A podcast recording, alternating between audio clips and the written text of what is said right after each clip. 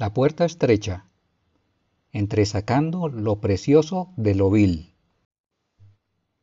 Por eso, así dice el Señor, si te arrepientes, yo te restauraré y podrás servirme. Si evitas hablar en vano y hablas lo que en verdad vale, tú serás mi portavoz. Que ellos se vuelvan hacia ti, pero tú no te vuelvas hacia ellos. Jeremías 15:19 El arrepentimiento no es fácil porque tememos quitarnos las máscaras y ser honestos frente a los demás, especialmente frente a Dios. Lo que Dios espera de nosotros es que dejemos nuestro orgullo y reconozcamos que somos pecadores y por tanto estamos destituidos de su gloria. Romanos 3:23. Por eso, Dios envió a su Hijo único al mundo para cargar con todos nuestros pecados. Juan 3:16.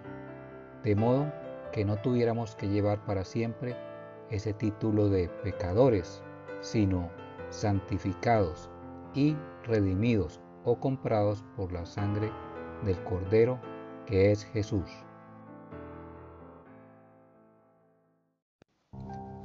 Quien encubre su pecado jamás prospera. Quien lo confiesa y lo deja haya perdón. Proverbios 28:13. La confesión de nuestros pecados frente a Jesús es la puerta estrecha que nos lleva a conocerle íntimamente para recibir libertad, tal como está escrito en Juan 8:32. La Biblia nos confirma esto diciendo que Jesús es la puerta estrecha y todo el que entre por ella encontrará cosas verdaderamente valiosas en su vida. Juan 19. ¿Qué son esas cosas valiosas? Son tesoros ocultos en nuestro interior, en donde está nuestro verdadero yo.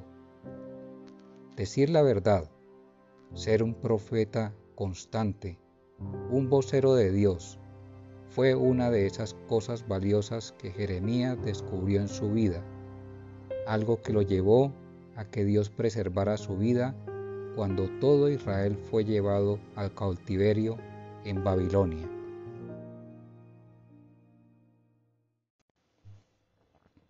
Las cosas verdaderamente valiosas de nuestra vida, en especial la vida eterna, no solo se reciben por repetir una oración de fe en donde recordamos la historia de Jesús al morir en una cruz para cargar con nuestros pecados. Más bien, es el resultado de un arrepentimiento genuino en donde reconocemos y recibimos a Jesús como Señor y Salvador personal. Juan 1.12 Si has entendido que solo Jesús puede mostrarte los tesoros, las cosas verdaderamente valiosas en tu vida, te invito a conocerle y recibirle mediante la siguiente oración. Señor Jesús, yo confieso con mi boca y creo en mi corazón que tú eres el Hijo de Dios vivo. Te recibo en mi corazón como único y suficiente Salvador de mi vida. Perdóname Dios por ser orgulloso y nunca buscarte para confesarte mis pecados.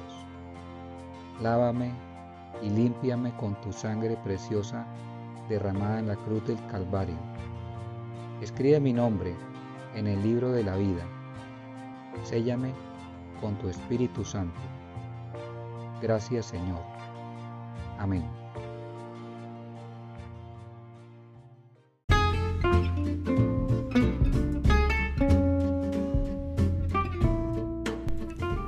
Si no asistes a ninguna iglesia, puedes unirte a un grupo de oración en una reunión virtual en donde estudien la Biblia y enseñen a ponerla en práctica.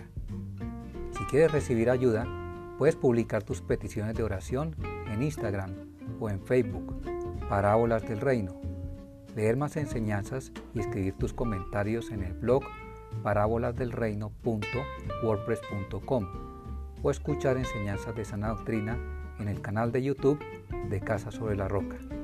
Que Dios te bendiga.